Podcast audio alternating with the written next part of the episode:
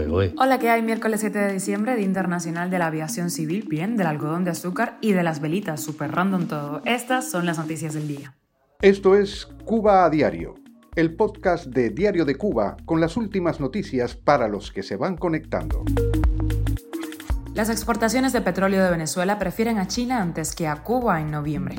Deterioro cognitivo, trastornos óseos, suena fatal, ¿no? Pues es la consecuencia que puede traer la pobre alimentación para miles de cubanos en la isla. Así lo ha advertido el doctor Pablo Deleite. Contamos los detalles. Y hablando de salud, médicos cubanos han aconsejado no dar a niños medicinas naturales en infusiones, en test, que han sido promovidas, recordemos, por el gobierno cubano ante la escasez de fármacos. Y Cristina Fernández Kirchner, vicepresidenta de Argentina, ha sido condenada a seis años de cárcel por corrupción. Y te contamos los últimos detalles de la invasión de Rusia a Ucrania. Ahora Putin ha convocado al Consejo de Seguridad tras presuntos ataques ucranianos en territorio ruso. Esto es Cuba a Diario, el podcast noticioso de Diario de Cuba. Venezuela exportó en noviembre 619 mil barriles diarios de petróleo crudo y combustible, sobre todo a China, en detrimento del aliado político Cuba, que recibió un promedio de 38 mil barriles por día en igual periodo. Las exportaciones a la isla incluyeron crudo, fuel oil y mezclas de gasolina, aunque las cifras quedaron por debajo de los 52 mil barriles por día enviados en octubre. Esto se produce mientras la crisis energética que sufre Cuba llevó a Miguel Díaz Canel, a varios días de gira en busca de apoyos en Rusia, Turquía, Argelia y China. En Argelia, el gobernante cubano obtuvo la promesa de la reanudación de los envíos de petróleo desde ese país. La pregunta es hasta cuándo podrá el gobierno cubano lograr ayudas, apoyo, sin dar nada a cambio. Y hablamos de salud. En Diario de Cuba hicimos una entrevista al doctor cubano Pablo Deley, que está ahí en la página de DDC, que fue elegido este doctor como uno de los 100 mejores del mundo. Él nació en Camagüey, ha ejercido en Estados Unidos, ahora en España y pasó por varios países de Latinoamérica.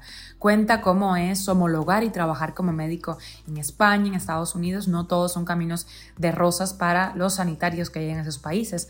Dice también que la ciencia tal y como la conocemos ahora desaparecerá y de los problemas que pueden darse en generaciones enteras de cubanos por la pobre alimentación en la isla. Lo escuchamos. Primero, deterioro cognitivo. La población cubana sufrió durante mucho tiempo de algo que se llamó neuritis periférica. En Cuba le decían beriberi y daban complejos multivitamínicos. A lo mejor usted es muy joven y no lo logra recordar, pero la generación mía sí, sí recuerda todo eso. Eh, dado las limitaciones que ellos tienen, la dieta de ellos es muy básica.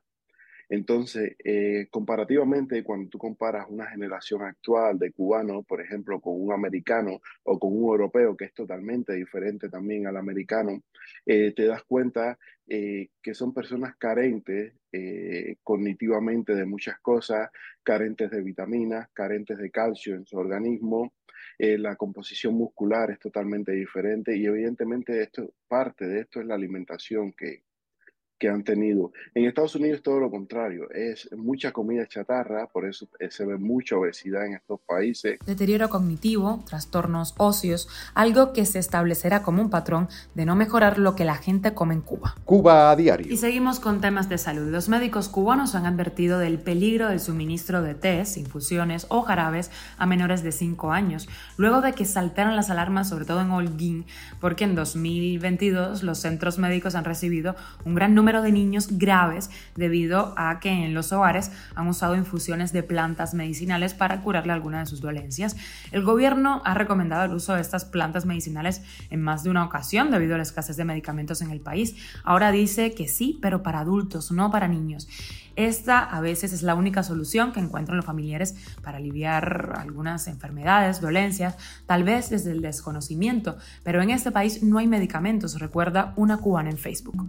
Y nos vamos con un escándalo histórico en Argentina. La actual vicepresidenta de ese país, Cristina Fernández, fue condenada ayer a seis años de prisión e inhabilitación de por vida por irregularidades en la concesión de obras viales cuando era presidenta del gobierno. En fin, por corrupción. Es la primera vez que una autoridad política en ejercicio ha sido condenada en el país.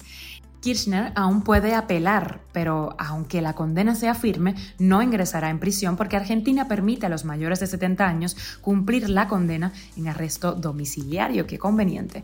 Pese a esto, la vicepresidenta no solo podrá mantenerse en su cargo actual, algo que solo puede cambiar mediante juicio político en el Congreso, sino que también podrá competir en las elecciones de 2023. Cuba a diario. Y nos vamos con la guerra en Ucrania. El presidente ruso Vladimir Putin convocó este martes al Consejo de Seguridad del país luego de que ataques con drones contra aeródromos en territorio ruso dejaran tres muertos y cuatro heridos. Moscú acusa a Kiev de haber perpetrado los ataques en su territorio. Por otra parte, Ucrania y Rusia han intercambiado a 120 prisioneros y Rusia ha planeado crear un mecanismo para prohibir a las empresas rusas vender petróleo al precio tope de 60 dólares por barril impuesto por la Unión Europea, decisión que podría traer un invierno duro para Europa. Y con la extra variadito de cosas, España se despidió ayer del Mundial de Qatar con una durísima derrota en contra de Marruecos. Ni un penalti pudieron meter. La selección comenzó el Mundial ilusionando a la gente con siete goles. Recuerdan que le metió a Costa Rica, pero la cosa fue a menos. Logró pasar octavos por una derrota gracias a una carambola contra Alemania. Pero la Furia Roja, España, con una tradición futbolera tremenda, ha dejado muchas caras tristes. Y viajamos a Indonesia, en donde han impuesto una durísima ley que prohíbe tener sexo fuera del matrimonio, con penas de hasta un año de prisión.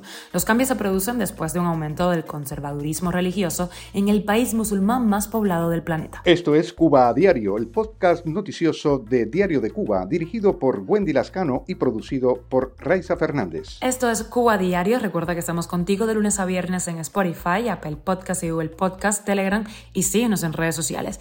Yo soy Wendy Lascano, que pases un feliz miércoles.